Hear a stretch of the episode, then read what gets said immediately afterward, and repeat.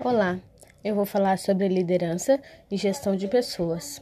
A liderança é uma importante habilidade socioemocional, porque ela é fundamental para inspirar a equipe e para criar um papel ideal comum que dê direção aos esforços dos profissionais. O líder ele fortalece o time e cria um clima propício para a dedicação e produtividade do grupo. Em resumo, o líder, em resumo, em resumo, em resumo, em resumo, o líder tem que ser capaz de conseguir transmitir as instruções aos seus colegas de grupo ou de trabalho e tem que ser capaz de motivar e inspirar os seus colegas a fazerem o seu melhor.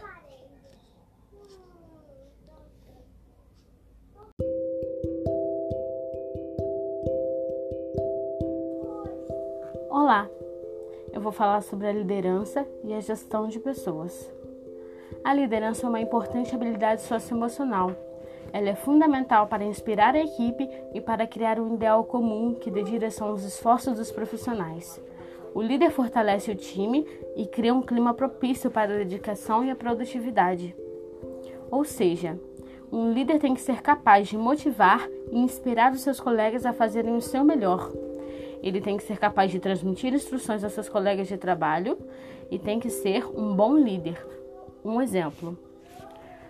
Nós podemos aplicar a liderança no nosso dia a dia, por exemplo, em ambientes de trabalho, quando se é necessário instruir ou delegar as funções aos seus colegas.